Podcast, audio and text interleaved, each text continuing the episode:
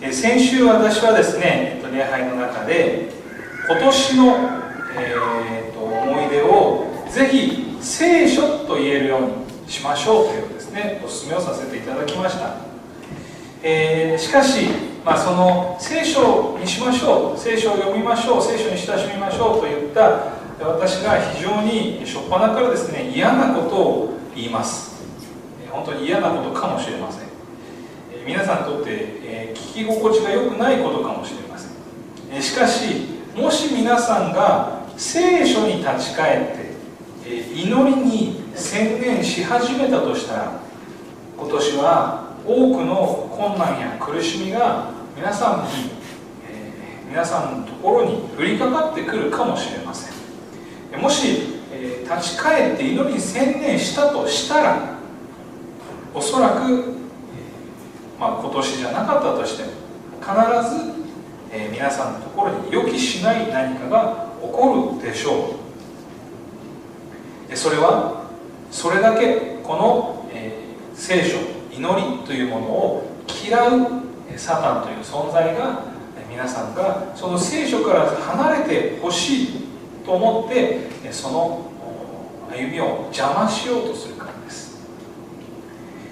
今週木曜日のですねバイブルスタディでマルコによる福音書7章というところを、えー、読んでいました。そこに書かれていましたイエス様とイエス・キリストとファリサイ人の、えー、問答やり取りに関してですね学びました。その中でイエス様が私たちのこういったその諸問題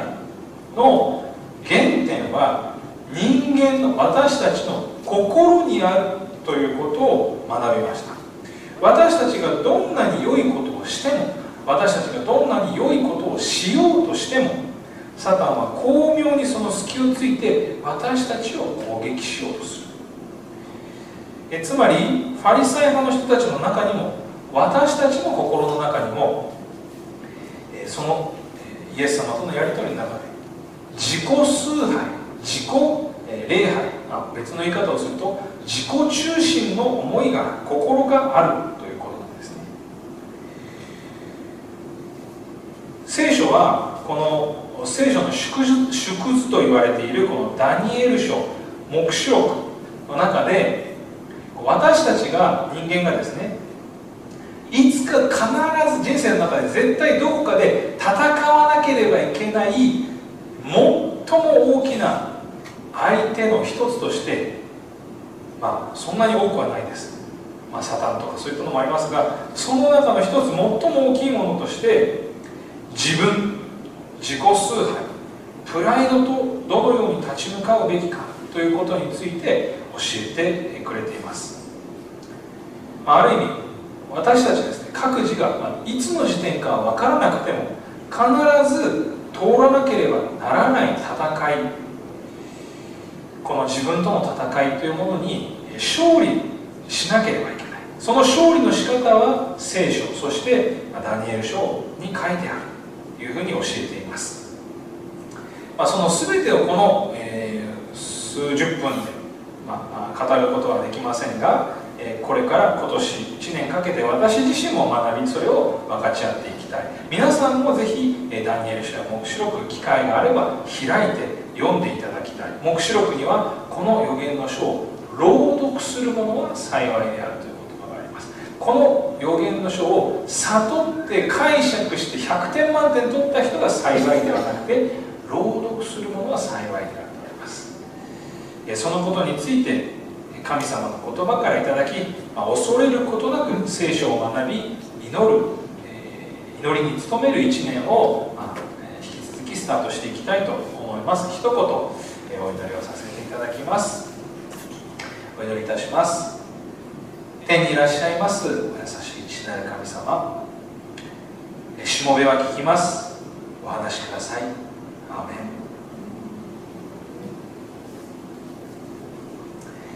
ン。え今日の、え、聖書の、まあ、テーマというかですね箇所は、まあ、ダニエル書ですね、え、ダニエル書というのは、まあ、ダニエル。そのまんまですけれどもダニエルによって書かれました。ダニエルというその名前の意味が、まあ、そもそも神は私の我が裁き主という名前の意味なんですね。でこの裁き主という言葉には結構いろんな意味が含まれています。例えば神は我が救い主とか我が助けてとか、えー、我が弁護者なんていう意味もあります。でそれ以外に支配者とか王という意味もこの裁き主には含まれているというんでこのダニエル書においては特にこの王王様キングという意味合いのこの神様の姿を表そうと努めているわけですね。要はこのダニエル書を読むと皆さんに突きつけられる一つの質問がある。それはあなたの人生を支配しているのは誰かという質問。あなたの人生を支配しているのは王はあなたなのか？何か他のものなのか？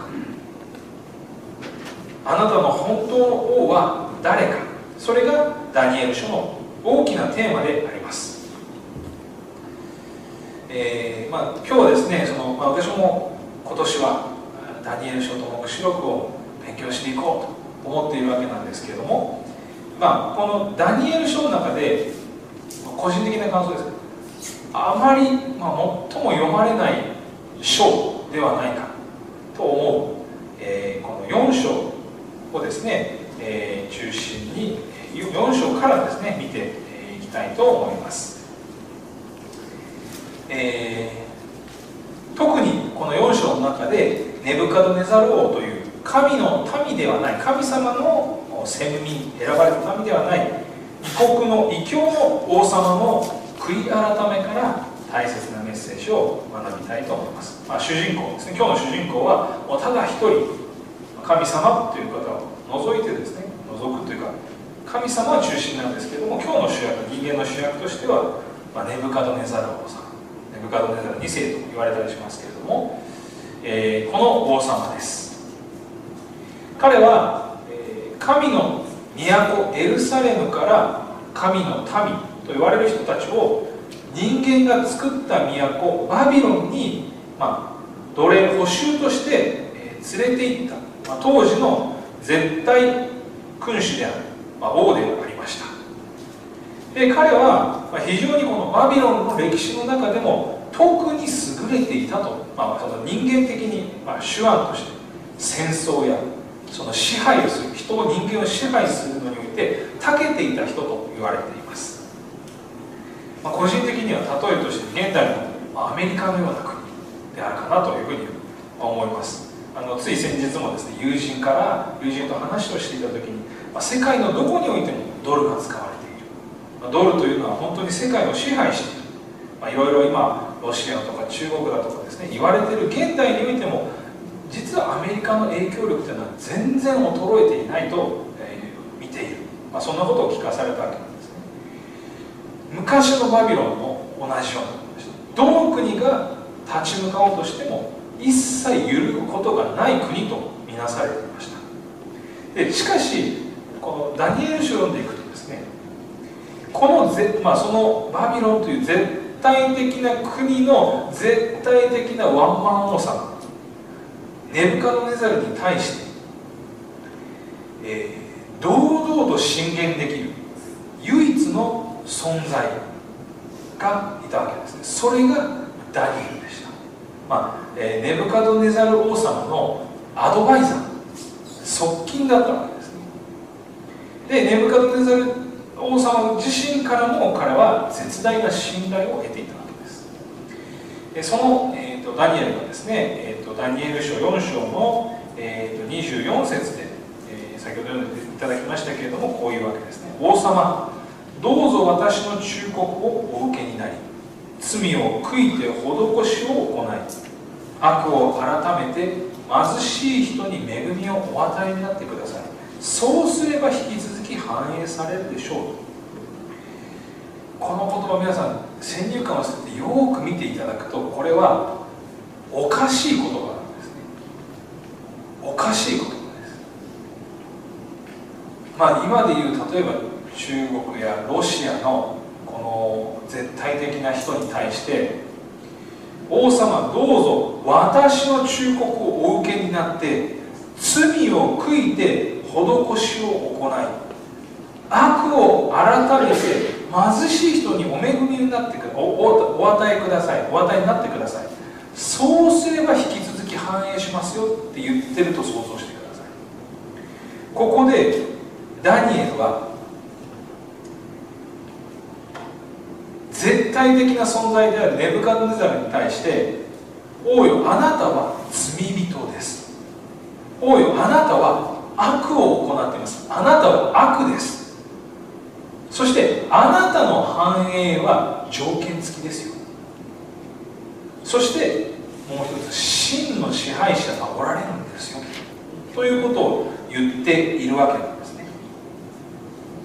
まあ、昨年末ですねクリスマス時期に、まあ、クリスマスにはよくですねあのヘロデ王という方がですねよく登場します。ヘロデ王様は他に王様がお生まれになりましたよって言ったら不安になりました。もっと自分の座を守ろうと残しようとしました。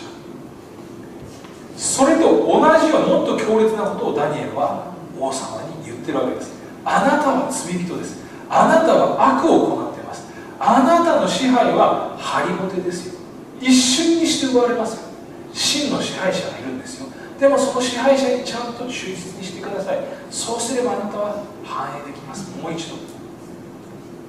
この、えー、実はですねこの今読んだ聖句は、えー、この4章の中で出てくるネブカドネザルが見たこの大きな木の夢についてですね、えー、解説しているところです、まあ、ここ全部読んでしまうとですね少しあの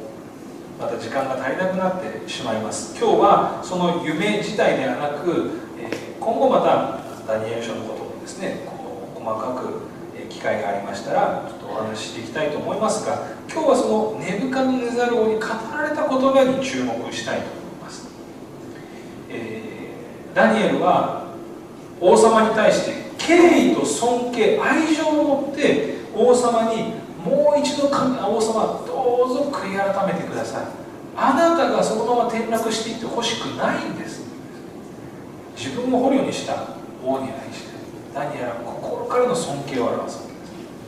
王様この夢があなたの敵にあとごめんなさい16節最初の言葉なんですけども王様この夢があなたの敵にその解釈があなたを憎む者に降りかかりますようにと言っているわけです。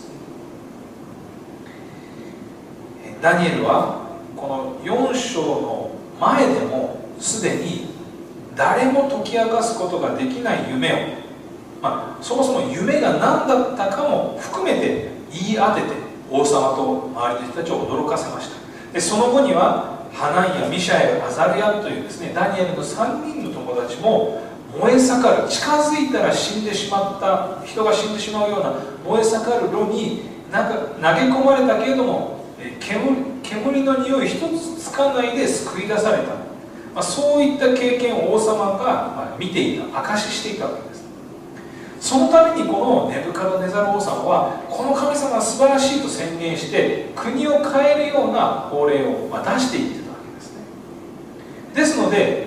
おそらく多くの方があネブカドネザルはダニエルたちが信じている神様を信じているんだなと思っていたはずなんですね実際に、まあ、王様はですねダニエルによって、まあ、予言を見せられてですね今後自分の王国がどうなっていくかということを2章で、まあ、教えられてたわけですね、まあ、ダニエル書2章に登場する金の像そして7章8章に登場する4つの獣またヤギと羊というのは同じ人間の中から現れてそして、えー、世界を支配していく世界帝国が、まあ、人間技とは思えないような本当にすごい偉大な力で世界世界を支配していくことを、まあ、予言していました。でその様子は、まあ、これらの国々がですねこの国々が世の中的にはこの国こそ真の国だ。この国は滅びないだろうと思われるような姿で登場してくる。しかしそれらの王国と王たちは人手によって切り出されたのではない。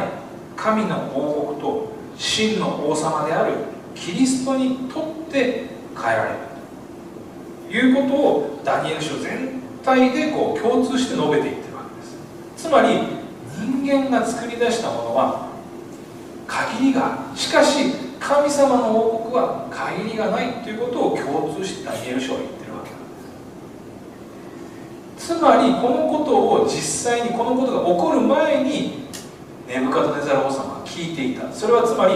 あなたの国はもう終わりますと言われてる。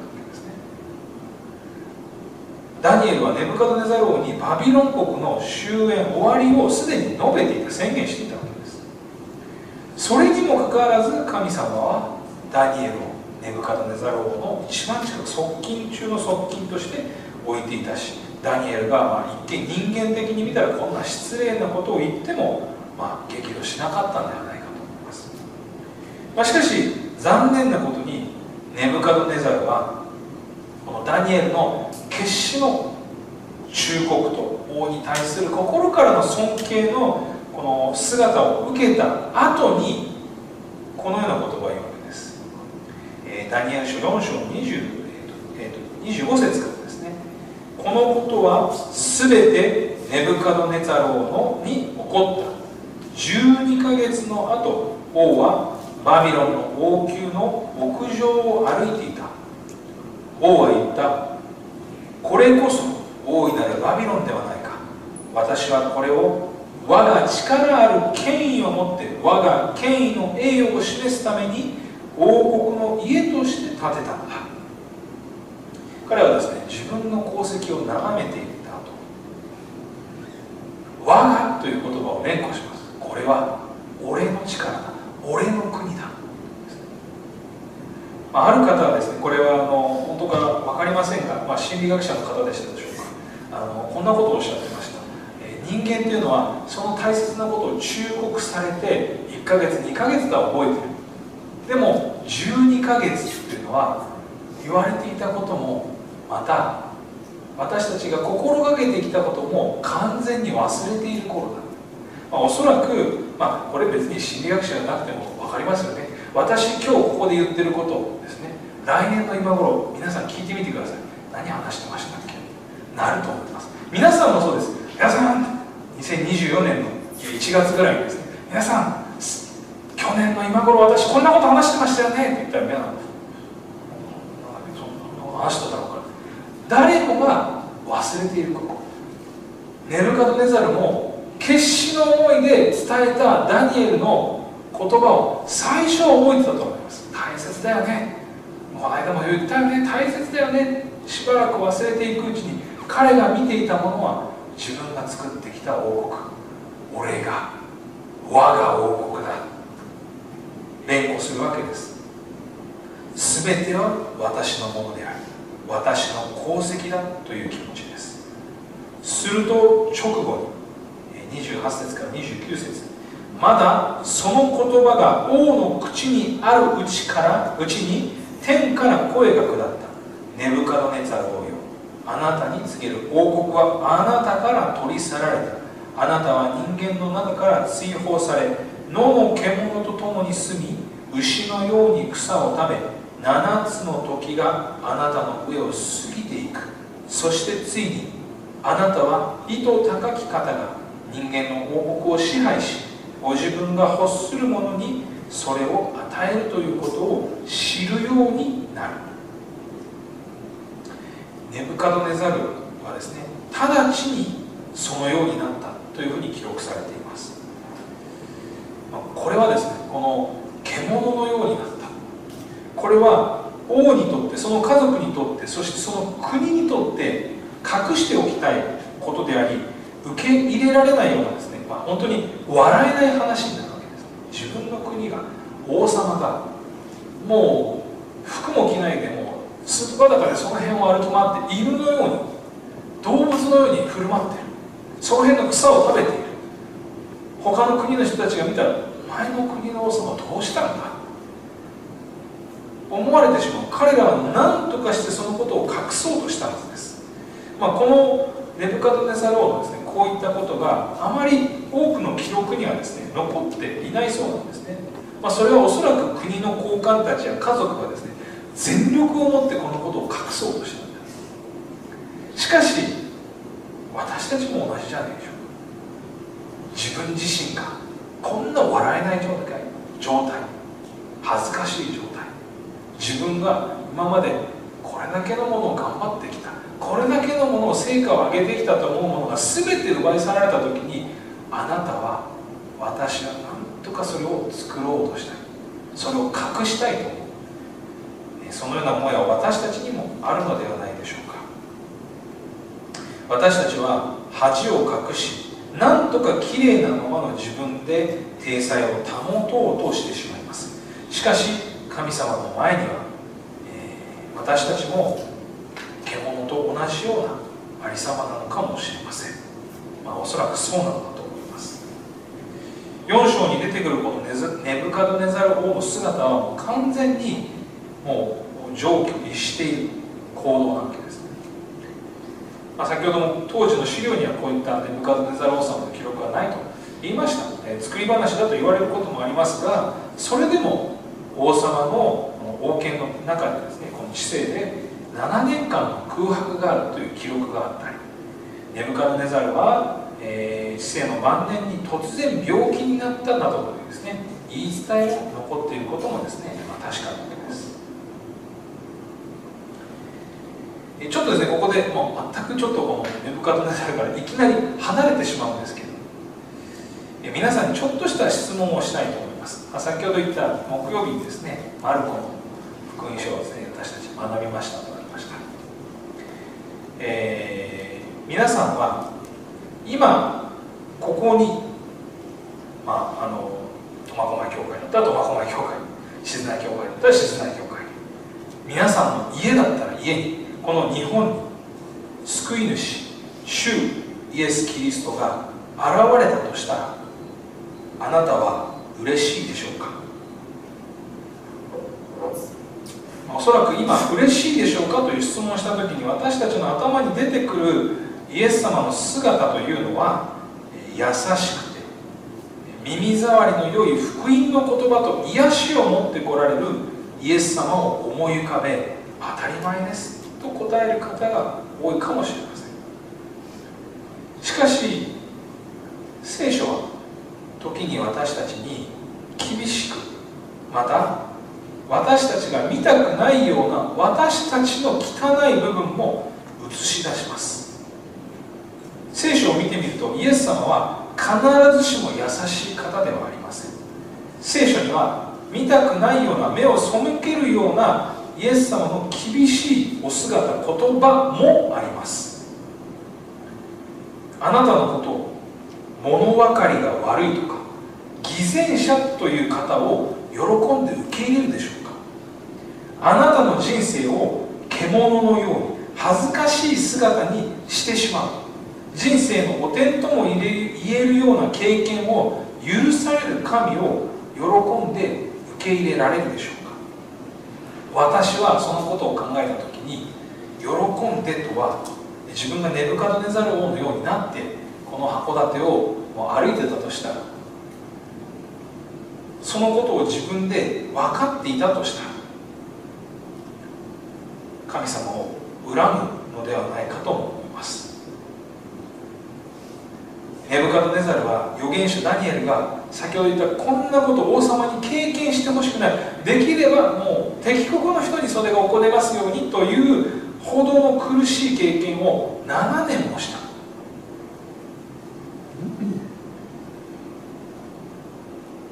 ネブカドネザル王様が見た大きな木というものがあります。それは私たちの中にもある自分という人生最大の木です。それをどかすことは困難な大木です。皆さんがこれから聖書を読み祈りを中心にしようと始めると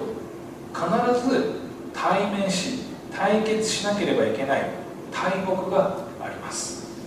絶対に避けては通れません。ですからはっきり言ってしまえば聖書を学び始め祈りに集中し始めると皆さんの人生の外野でさまざまなことが起こるかもしれません。あなた自身にトラブルが起こるかもしれません。何かしら必ずある。そしてサタンはその時を狙って聖書は無意味だ。神なんか信頼に値しないと絶対にささやいてきます皆さんはこれからネブカドネザルが経験したような経験をするかもしれません。笑えないような人生の苦しみを体験する機会があります。しかしネブカドネザルは人生の汚点ともいえる経験をした後にこう言います。ダニエル書4章の31節からの言葉です。その日々が終わり私ネブカドネザルは天に目を上げると理性が私に戻った。私は意図高き方をたたえ永遠に生きる方を賛美し崇めた。その支配は永遠の支配その王国は世々にわたって続く。地に住む者は皆無に等しく。天の軍勢も地に住む者も身胸のままに扱われる。その手を押さえてあなたは何をなさるのかと言えるものはない。この時理性は私に戻りまた私の王国の栄光のために私の権威と輝きが戻った。顧問や貴族も私を求めた。私は王国に復帰し計り知れない偉大さが私に加えられた。私はですね今日今朝あの決してですね皆さん謙虚になりましょうというメッセージをしたいのではありません。私たちがですね謙虚になろうとしても所詮はネブカドネザル王なんですよ。所詮は、まあ、すぐにですねこう鼻が伸びていってしまう。これは私に与えられた注意であり注意喚起であり警告であります。皆さんも聖書を読み始め祈り始めると何か起こるかもしれない。すぐに起こらなかったとしても一番まずい時にサタンを攻撃してほら聖書読んだって意味ないでしょ？神様信じてたって意味ないでしょ？祈っても無駄なんだと言ってきます。必ずサタンは言ってきます。私たちはその攻撃をに対して目を覚まして対応していかなければいけない。今の時代はダニエルの時代よりも本当に厳しい時代。私は心から皆さんに聖書を読んでいただきたい。証の実を読んでいただきたい。キリストへの道を各時代の希望を各時代の大総統などを読んでいただきたいです。ダニエル書黙示録を一緒に学んでいただきたいです。毎日教会の、えー、家族と友人と地域の方々と世界と牧師のために祈っていただきたいです。そうした時にもしネブカドネザルのような経験をする時が来たらネブカズネザルのように天を仰いで神様に目を向ける準備をしておいていただきたいんです。聖書に立ち返ってさらに祈って読んでいただきたいんです。自分の都合のいいように聖書を読むのではなく笑えないような自分のその姿と神様の栄光に向かい合っていきましょう。すでにお気づきの方もいらっしゃると思います。この4章というのはダニエル書の中でもちょっと変わったユニークな書です。ダニエル書の4章だけ著者が書いたその書いた人というかですねあの、えー、主人公がですねダニエルではなくネブカドネザルになってるわけなんで4章を見ると「私ネブカドネザルは」という表現が書かれているいわつまりこのいわば4章というのはこのネブカドネザル王様の、えー、告白の記録なんです。私の人生こんなだった。で彼の人生の中で一番隠したいこの大木を経験する。自分という大木を残されて7年間も恥ずかしいありさ国からはもう記録から抹消され家族もみんな関わりたくないっていうようなそんなところを彼は記録して私ネブカドネザルはこういうわけですね。これがあの4章の最後苦しみを経験した後の、えー、瞑想の言葉主語に書かせていただきました、えーと、ネブカドネザルの言葉です。今私ネブカドネザルは天の王を賛美し崇め称えその見業は全て真実でありその道は正しく高ぶって歩む者は低くされる。これは決して恨み事ではなくこの笑えないような経験をして彼はあの時は本当にいやひどかったよね僕ね。でも神様はこんな私を変えてくださった。彼は笑えないような笑えないような笑い話を経験した人でした。笑えない話を神様の力によって笑い話と変えていただいたわけです。彼は自分の恥を一切の恥とせず神様を誇りとした王様でありました。聖書を見たり自分の人生を見たりするとどんなに私たちが胸を張って、えー、偉そうにして自分たちの王国を築こうとします、まあ、そういったものを築いたとしても神様という大木をと比較したらどれだけ自分がみすぼらしいか自分が小さいかということに気づかされます。聖書を学べばそのような私の小ささ間の弱さと神の栄光がはっきりと表されるので時に目をつぶりたくなるようなこともあります。でも私たちはその事実を逃がしてはその事実から逃げてはいけないのです。私がそれができてるからじゃないんです。皆さんと一緒にそれをやっていきたいと願います。私がネブカドネザル王様が好きなのは聖書の中で一番好きというとですちょっと誤解を与えるかもしれませんがこの人間らしさ私たちもいや神様は素晴らしい。神様も私は信じてると言いながらもしばらくすると自分の功績もう自分が作った本当に小さい狭いところだけでの功績を見て俺の王国は素晴らしいと思ってしまう。しかし神様はそんな私たちに獣になるような本当に苦しいような経験を与えるかもしれない。しかしそれは笑えない話が必ず笑い話になり必ず感謝と喜びになる。悔い改めのメッセージです。皆さんと一緒にそのような聖書を読んで悔い改め。聖書を読んでは悔い改め。祈っては悔い改めるという。そのような神様によって低くされる喜びの日々を一緒にこの1年歩んでいきたいと思います。このメディアはオーディオバースの提供でお送りしました。オーディオバースでは福音を広めるためにお説教やセミナーなどの音声映像の無料配信を行っています。